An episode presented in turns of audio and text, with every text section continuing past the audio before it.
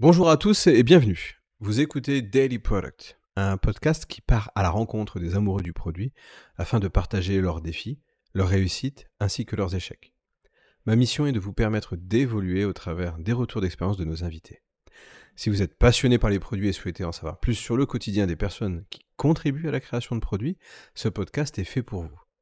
Nous discutons des problèmes fréquents rencontrés par les product people, des leçons apprises et partageons nos conseils pour éviter les erreurs courantes. Je m'appelle Cédric Compagnon et je suis ravi de vous accueillir. Aujourd'hui, on reçoit Erwan Bourgeois qui est un coach agile. Il aide les agilistes à booster la transformation de leur organisation. Mais je laisse Erwan se présenter car il n'est pas un coach agile euh, comme tous les autres. Merci Cédric, bonjour à tous.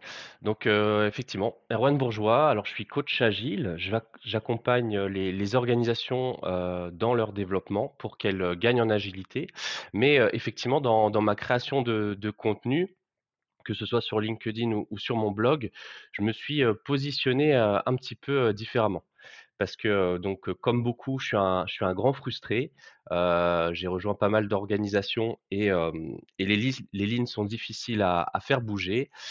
donc sur, les réseaux, en effet, je vais cibler davantage les, agilistes qui souhaitent donc décupler leur, impact transformationnel dans leur organisation. Et, le but, c'est d'armer un petit peu tout le monde avec des outils et des techniques pour faire bouger les lignes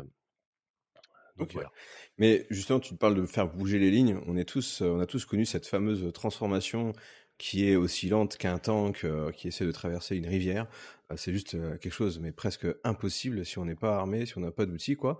Et qu'est-ce qui, quelle problématique tu essayes vraiment de, résoudre quand tu parles? Bah voilà, on, a été frustré au moins une fois un jour dans une transfo.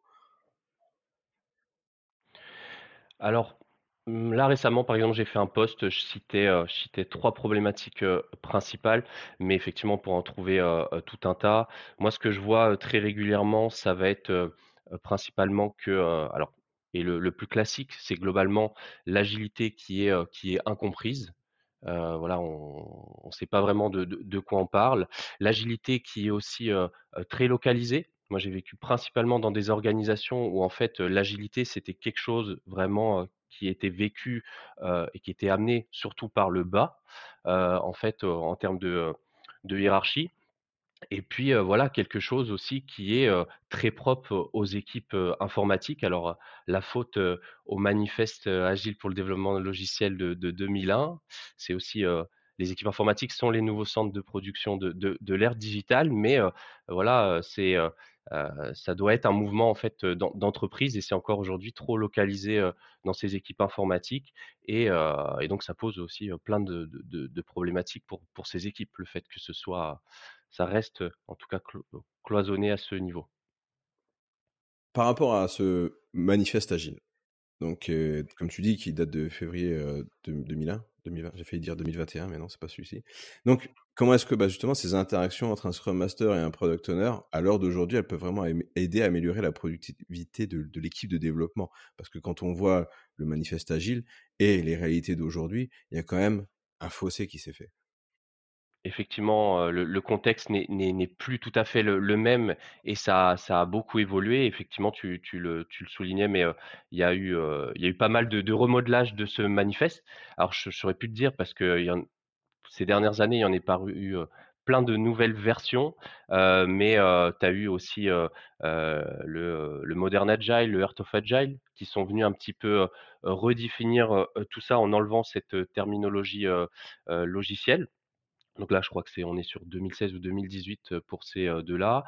tu citais l'Agile Product Manifesto. Alors lui, peut-être qu'on aura l'occasion d'en discuter, mais lui vient vraiment faire un focus sur le, produit et la pratique produit.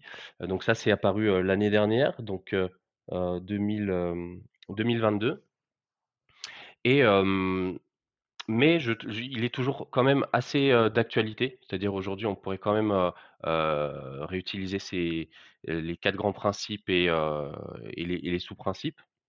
Donc tu parles aussi de bah, souvent, c'est un mot qui me retient parce que la frustration, on en a beaucoup. Dès qu'on doit faire du changement dans une organisation, on doit s'adapter au changement. Ça peut créer de la frustration chez certaines personnes si on les ignore. Donc tu parlais, bah la transfo, on l'a fait vraiment par le bas. Mais quel serait pour toi, par où est-ce que tu devrais commencer quand tu arrives justement pour donner les clés à quelqu'un qui veut faire une transfo? On pense toujours au bottom, donc les équipes, on se dit on va mettre Scrum, Scrum c'est le plus connu, bam, et puis nos équipes vont pouvoir délivrer et être productives. Mais derrière, le middle management, il est peut-être pas formé, il n'arrive pas du coup à comprendre bah, les attentes de l'équipe qui apporte un cadre méthodologique dans leur manière de travailler. Il y a aussi bah, les sponsors de haut niveau. Donc au final, ils vont nous sortir toujours un plan sur 5 ans, mais est-ce que c'est vraiment un plan sur lequel on va vraiment apporter de la plus-value avec des équipes sous Scrum. C'est-à-dire que au niveau du bottom, on a les équipes qui sont transformées, qui, apportent Scrum. Mais au-dessus, comment que ça se passe?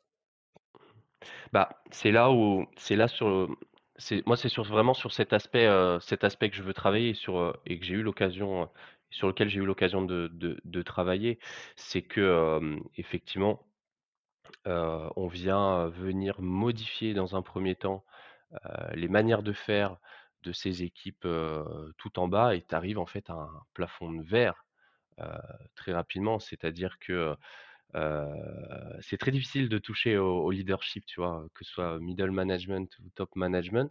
Donc, le but, c'est de faire comprendre à ces personnes-là qu'elles ont un, rôle à jouer dans cette transformation.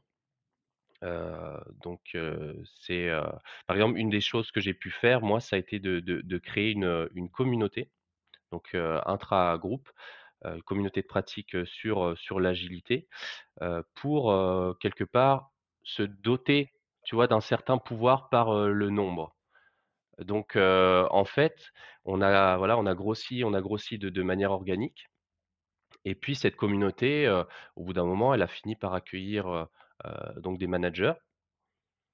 Et donc ces managers communiquant avec d'autres managers, bien ça, vu qu'on parlait tout le temps d'agilité, tu vois, tu commences à avoir un, un, impact informationnel auprès de, ces personnes qui, qui communiquent en plus entre elles. Bah, voilà, par principe de, de, similarité.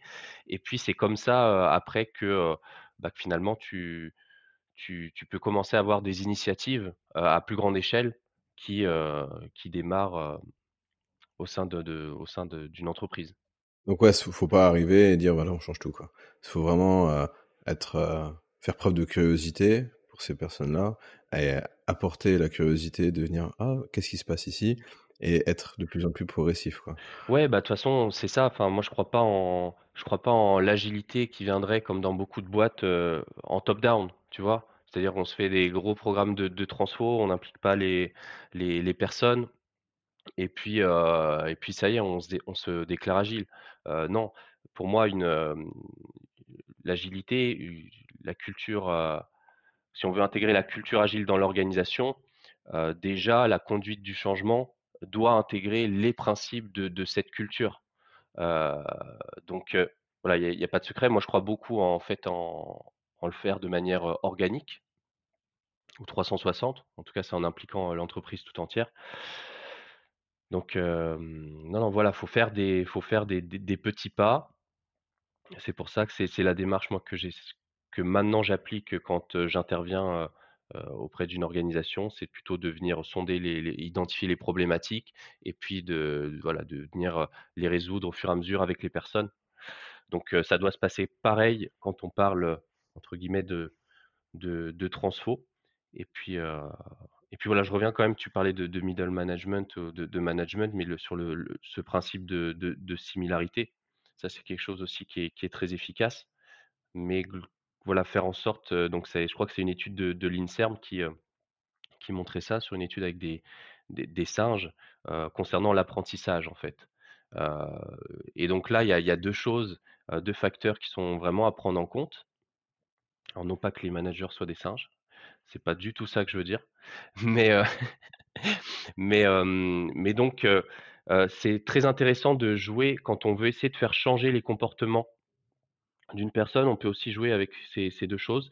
La première, c'est de faire en sorte de créer un, contexte d'échec, ou de laisser, de laisser finalement l'échec intervenir, parce qu'on apprend énormément de, de, l'échec, et puis et d'être observateur. Donc là, ce que, ce que montrait l'étude, c'est que finalement les, les singes qui voyaient les autres singes échouer du coup changer leur comportement.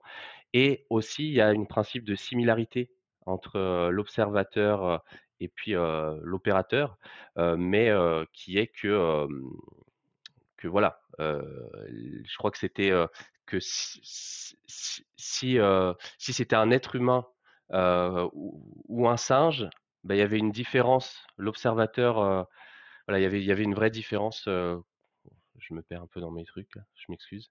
Mais, mais voilà, donc le but c'est de faire en tout cas communiquer 2 managers entre eux, c'est beaucoup plus efficace que de venir avoir, un consultant, qui viendrait dire au manager, comment changer, ses comportements. Ouais, parce que le manager, il connaît très bien comment ça se passe, il connaît aussi les difficultés, il en a conscience, il a ses habitudes de travail, certes, mais pourquoi est-ce qu'il devrait boire les paroles d'un prosélyte de l'agilité? Alors qu'au final, si ça pousse aussi par quelqu'un qui est un de ses pairs, ça va vraiment l'aider, il va avoir un un regard peut-être plus critique sur ce qui va être dit. Et est-ce que tu as déjà pu justement, heu, rencontrer toi ce genre d'é d'échec, on va dire, heu, entre guillemets? Quel est l'échec typique que tu vas voir en orga, dans une organisation et que tu aimerais justement réutiliser à chaque fois ou? Voilà, on est on est soumis à de toute façon, beaucoup d'échecs. J'ai pas trouvé toujours de de de recette, miracle, mais je continue de de persévérer pour un jour trouver justement, la bonne combinaison que je partagerais, heu, qui permettrait de faire une différence. Mais, heu, voilà, moi jusqu'à présent, j'ai été, très souvent témoin en fait du fait que, par exemple, une équipe avec des deadlines, voilà, impossibles à tenir, qu'on vient, bourrer, en termes de scope parce qu'on n'a pas le choix, et on se rend compte, après, la fin du sprint: «Ah bah oui, bah, on n'a pas réussi, à délivrer, tout ce qu'on souhaitait, délivrer». Et puis, alors voilà, parce que l'équipe utilisait aussi des métriques type, vélocité. Ah bah, l'équipe a une, a pas une, bonne vélocité, pourtant je comprends pas, on rajoute, du monde pour aider donc en fait, et ça, je veux dire de manière, répétée. Tu vois? Je veux dire c'est cyclique donc en fait c'est, moi je vois effectivement plusieurs pistes là, qui mènent à je veux dire à ces résultats, à ces conclusions et donc tout l'art c'est de venir, casser cette boucle en fait, qui se répète. Donc c'est de faire comprendre que, que, ben, ajouter plus de monde, ça ça ça joue sur la productivité? Est-ce que ça a vraiment un un grand intérêt de venir rajouter du monde? Est-ce qu'on va vraiment avancer, plus vite? Est-ce que, est-ce que, est-ce qu'il faut pas aussi apprendre à, tu vois, à dire, non? Donc à toutes ces ces demandes, entrantes, heu, voilà, on peut pas tout faire tout simplement. On on a on a on a un temps quand même qui est, qui est défini et puis, et puis, puis cette, il y a aussi ce un truc auquel j'ai du mal à comprendre, mais, mais, voilà, on est on est toujours centré sur, un petit peu le volume des choses. Voilà, on donc les outputs, tu vois? À sortir un un paquet, heu heu, d'output. Donc c'est comment aussi sortir de là pour, bah, penser plutôt, tu vois, résultat et puis, plutôt se concentrer à se dire: «Bah non, ce qui va motiver l'équipe et ce qui va faire en sorte qu'elle avance, ça va être plutôt de se fixer ensemble des objectifs. Donc ça, c'est hyper difficile à faire, à faire comprendre et à chaque fois, je suis amené de toute façon à intervenir sur ces éléments. Mmh et comment est-ce que j'imagine que tu fais, heu, appui sur le modèle de Tuckman ici avec, le fait qu'on rajoute une autre personne dans l'équipe pour essayer d'accélérer les choses? Donc vraiment avec ce modèle, comment est-ce que tu arrives à à casser, on va dire, cette, heu, cette intention du manager de dire: «Ah bah, je vais rajouter un autre bonhomme» et puis au mieux, ça va aller un peu plus vite, alors qu'au contraire, ça va les faire ralentir? Ouais, alors effectivement, ça c'est, c'est un modèle qui est qui est qui est hyper intéressant. Alors c'est voilà, c'est un modèle, donc c'est conceptuel. Heu, faut voir dans dans la pratique comment comment l'utiliser. Ça c'est ça peut être très utile justement pour venir, informer, le manager, donc la personne en tout cas qui veut, rajouter, cette personne à l'équipe, effectivement de l'impact que ça représentait. Donc là, on peut prendre appui sur, le modèle, de Tuckman, on peut prendre appui sur la, loi de Brooks, sur tout un tas de de choses. En tout cas pour faire cette prise de conscience. Maintenant, voilà, quand la personne rejoint l'équipe, ben, c'est aussi d'informer l'équipe, de sensibiliser effectivement à, tout ça, que bah, une personne qui rejoint l'équipe, c'est une culture venue de l'extérieur qui va venir dans cette culture qu'on est en train de, bâtir, que peut-être qu'on était dans un système qui était stable, et ben là, du coup, il y aura forcément un petit peu d'instabilité. Donc, comment aller chercher de nouveau cette, cette stabilité? Voilà, il faut que l'équipe aussi prenne de conscience de tout ça et qu'elle soit en support et qu'elle puisse faire en sorte, en tout cas, si on reprend les, phases de Tuckman, qu'on avance le plus rapidement possible, en fait, vers un stade de performance. Donc moi, après, en tant que coach agile, Scrum Master, les choses sur lesquelles je peux intervenir, et, et c'est un sujet que j'aime beaucoup, moi, c'est les processus d'intégration, en fait, où très souvent, j'interviens dans des équipes et autant te dire qu'il n'y a rien de mis en place, ce qui est assez terrible. j'ai pu voilà arriver dans des contextes où les personnes mettaient une semaine et demie à avoir tous leurs accès et d'être opérationnels, tu vois, je, veux dire, sur les, sur les outils, etc. Donc là, c'est, en tant que Scrum Master, par exemple, ça peut être d'analyser, enfin, de, d'identifier déjà ces, ces, problématiques pour l'équipe, de venir faire un exercice d'analyse des processus, de venir rencontrer les différents acteurs du processus et de, trouver ensuite des solutions ensemble j'ai pu aussi bâtir, par exemple, une sorte de guidebook. Ça, c'est intéressant pour les, nouveaux arrivants. Voilà, donc tu te fais un petit guide très joli visuellement qui te permet de, présenter tout le contexte de l'équipe et du projet ou du produit. Donc présentation de, ça, présentation de l'équipe, des différents rôles que tu peux retrouver à l'intérieur avec les responsabilités, et puis et puis les outils. Alors pas quelque chose, tu vois, de d'hyper détaillé, mais en tout cas tu, tu arrives et puis et puis t'es pas perdu quoi. T'as de l'info. Enfin, faut, faut, que je rebondisse sur ces deux points du coup, parce que le premier point juste avant, tu as parlé de la loi de Brooks. Est-ce que tu pourrais justement expliquer brièvement bah, quel est le principe de cette loi pour les auditeurs? Euh, alors je ne sais plus exactement, euh, qu'est-ce qu'il y a derrière, mais pour moi c'est, c'est voilà, il faut, euh, alors j'ai plutôt une phrase en tête, peut-être que c'est celle-là d'ailleurs, mais c'est, tu vas pas, tu vas pas, mince, avec l'accouchement là, il y avait une une citation. Avec l'accouchement. Neuf femmes ne font pas un enfant en un mois.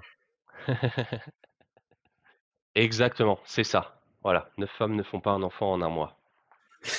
c'est vrai qu'il y avait d'ailleurs un parallèle sur euh, justement les méthodes.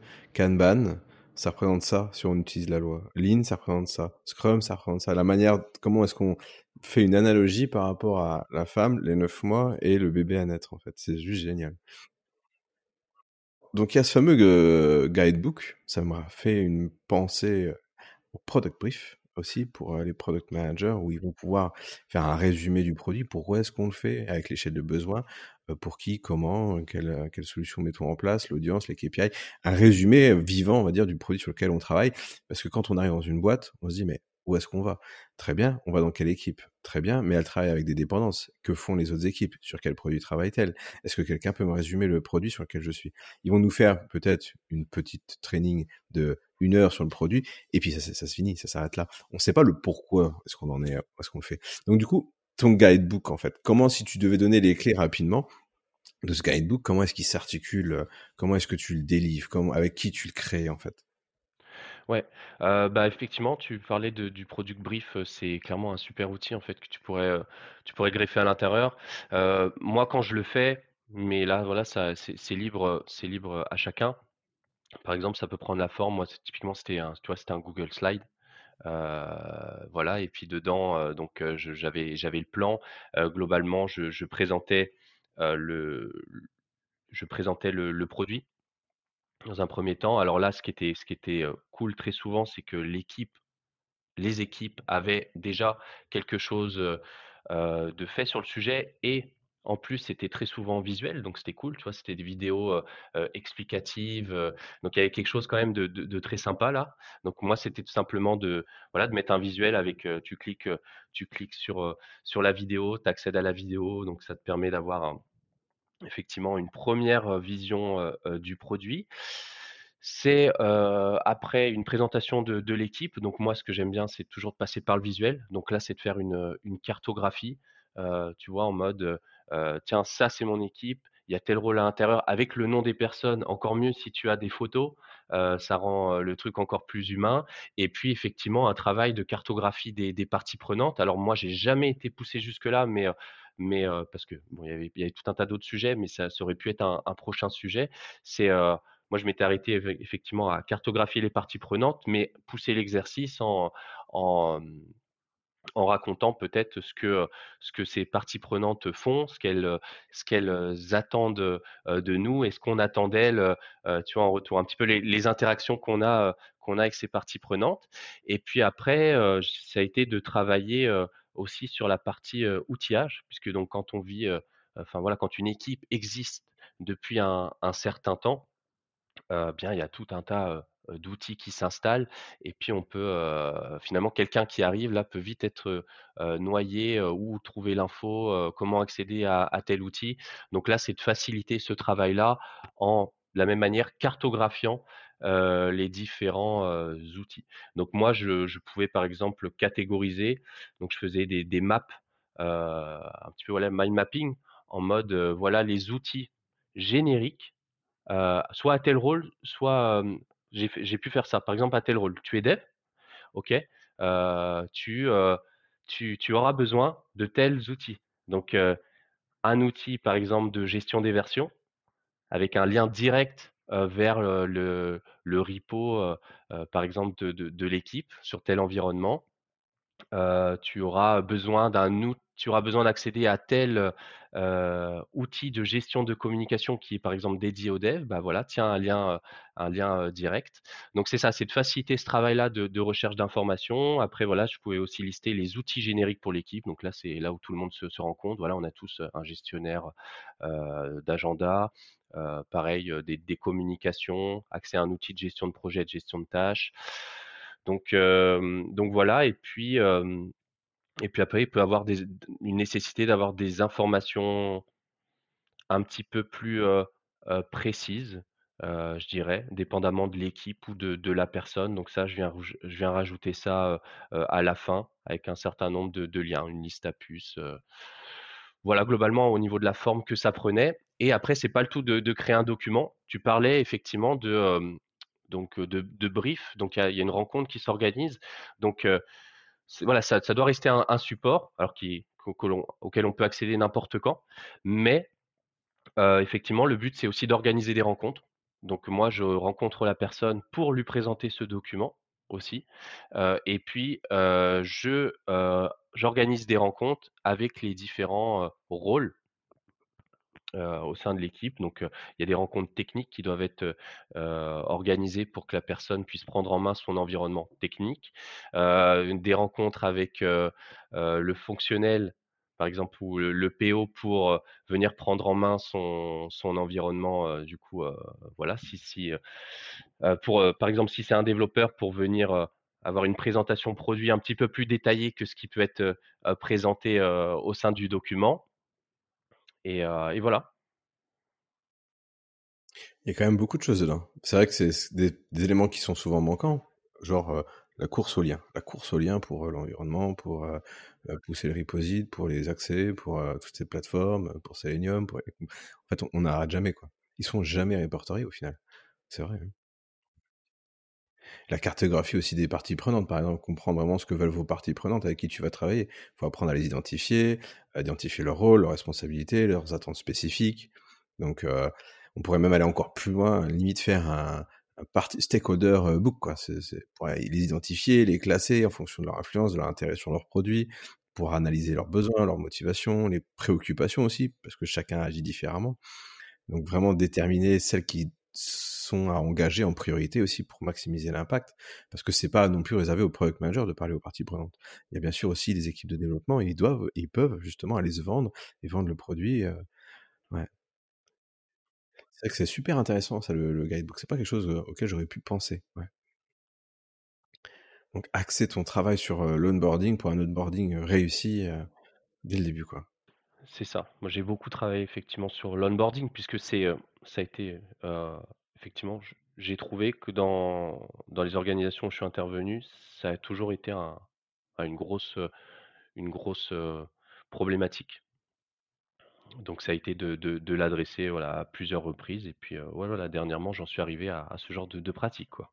Guidebook, entrevue. Est-ce que tu avais fait un, est-ce que tu as déjà fait un article ou un résumé de, de ce guidebook pour aider les gens? Non et écoute, ça pourrait être, un très bon sujet. mais j'ai plein de petits trucs comme ça que j'aimerais, j'aimerais, partager là, qui pourraient être sympas, ouais, en effet, très bonne idée. On parle aussi d'onboarding dans la gestion de produits. ça affecte tout le monde. On est une équipe au final. Il y a pas qu'un problème avec le product manager ou, les product people. Les agilistes sont aussi des product people qui vont intervenir pour faciliter justement la création de ce produit. Ça passe par la communication, ça passe par euh, tous les outils que tu vas mettre en place, par le changement de mindset que tu vas apporter. Il y a que comme ça. Je veux dire, souvent on voit une aversion, enfin c'est pas une aversion, mais je me rends compte que la plupart des personnes se disent on a un PM, il va le truc, il va le produit, il va répondre pas. Voici les besoins business, on va les décortiquer. Euh, faites l'équipe de développement, on va les faire. Mais l'équipe de développement va se dire, bah, il y a le PM qui va nous pousser, qui va nous présenter, qui va nous vendre le produit, qui va nous vendre l'équipe aux stakeholders. Puis Scrum Master, il est là pour se dire, bah, ok, je vais faciliter. C'est comme ça qu'il est perçu. Je vais faciliter les choses. Je vais faciliter les événements au final, il n'y a pas que deux personnes qui doivent faire le lead. Et encore, des fois, il n'y a pas non plus tout le temps un Scrum Master. Donc, ça veut dire que c'est pas tout le temps le PO, le PM, le Scrum Master qui doivent gérer ça, quoi. C'est aussi la responsabilité bah, de tout le monde dans, cette équipe, quoi. Donc, comment est-ce que, par exemple, toi, est-ce que tu as déjà vécu un cas où tu te disais, mince, mais cette équipe de développement, elle a du mal à prendre le pas et à prendre des initiatives sur, euh, euh, sur ça, sur le leadership, par exemple?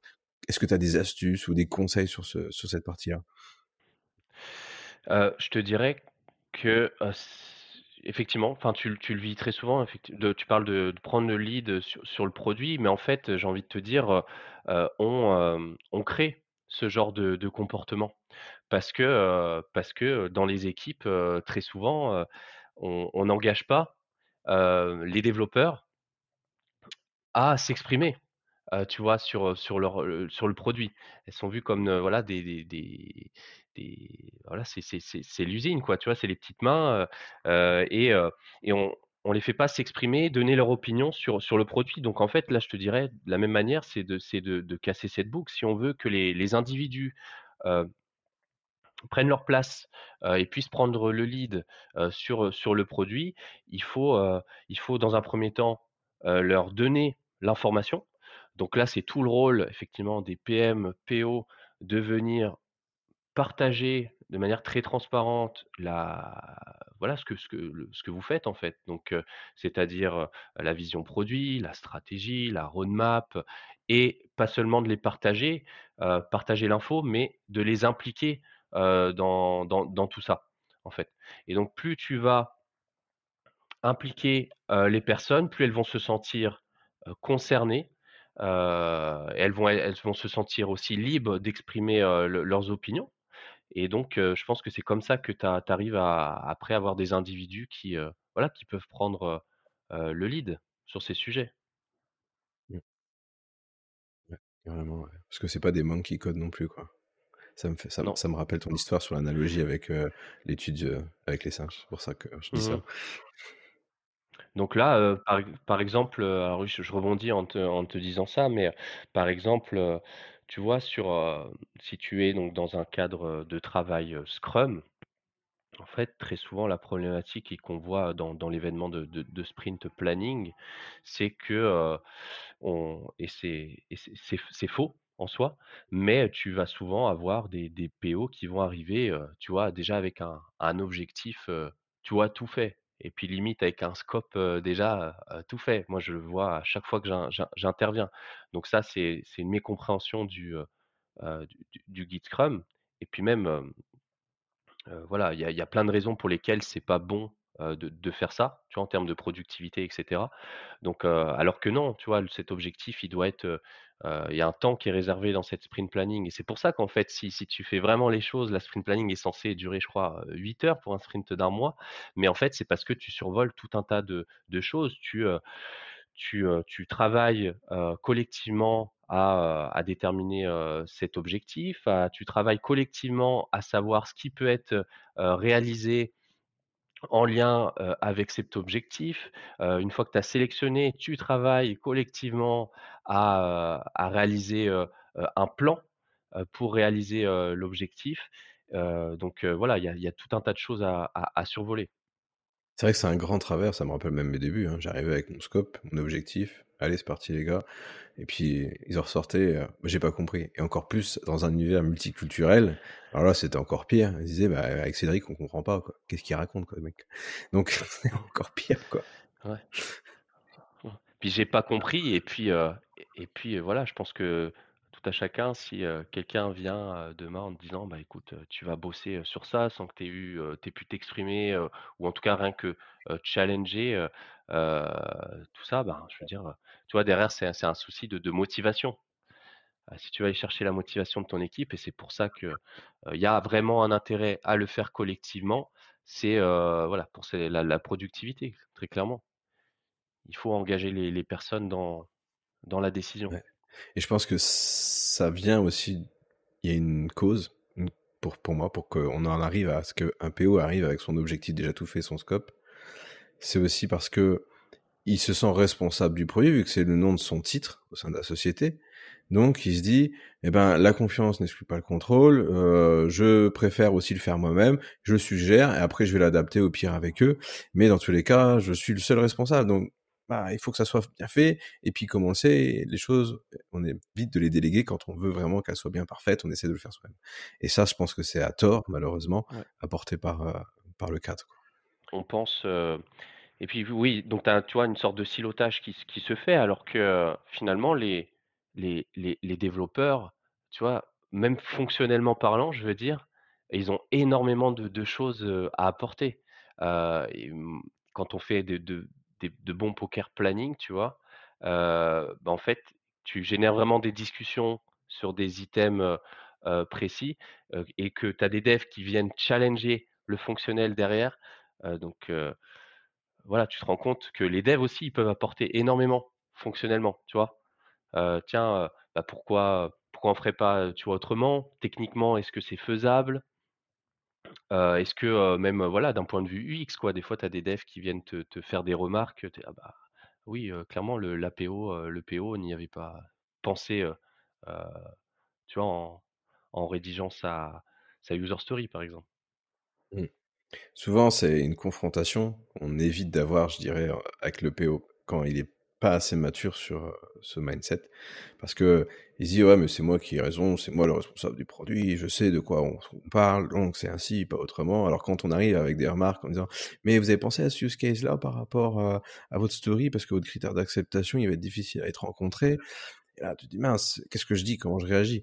Est-ce que je suis assez mature pour dire, bah, écoutez, on va retravailler ça ensemble? Ou est-ce que je reviens plus tard avec mon besoin et puis au final, euh, j'ai honte de ça, donc je reviens plus avec et puis j'essaie de glisser rapidos dans le sprint. Mmh. Ça fait penser à un énorme... ça soulève de gros problèmes, tout ça. Très bien. Bah écoute, je te remercie, Erwan. On arrive à la fin de l'épisode. Donc, euh, merci beaucoup pour ta participation et cette discussion très intéressante autour bah, justement euh, de l'agilité avec une équipe produit au niveau de l'onboarding et euh, au niveau bah, des relations entre toutes ces parties prenantes. Est-ce que tu voudrais donner un mot pour la fin? Alors, je dirais, je, je, donnerai un mot qui, qui rejoint mon travail du moment, mais voilà, j'inviterai tout le monde en fait à, avoir un impact dans son organisation. On peut tous à, notre échelle faire bouger les lignes. Donc saisissez-vous de, tout ça et puis, et puis voilà, transformons nos organisations pour qu'elles soient plus agiles, plus orientées produits. Merci Aaron. C'est la fin de l'épisode. Alors afin de soutenir le partage de connaissances, n'hésite pas à t'abonner pour ne rien manquer et laisse 5 étoiles sur ta plateforme de podcast.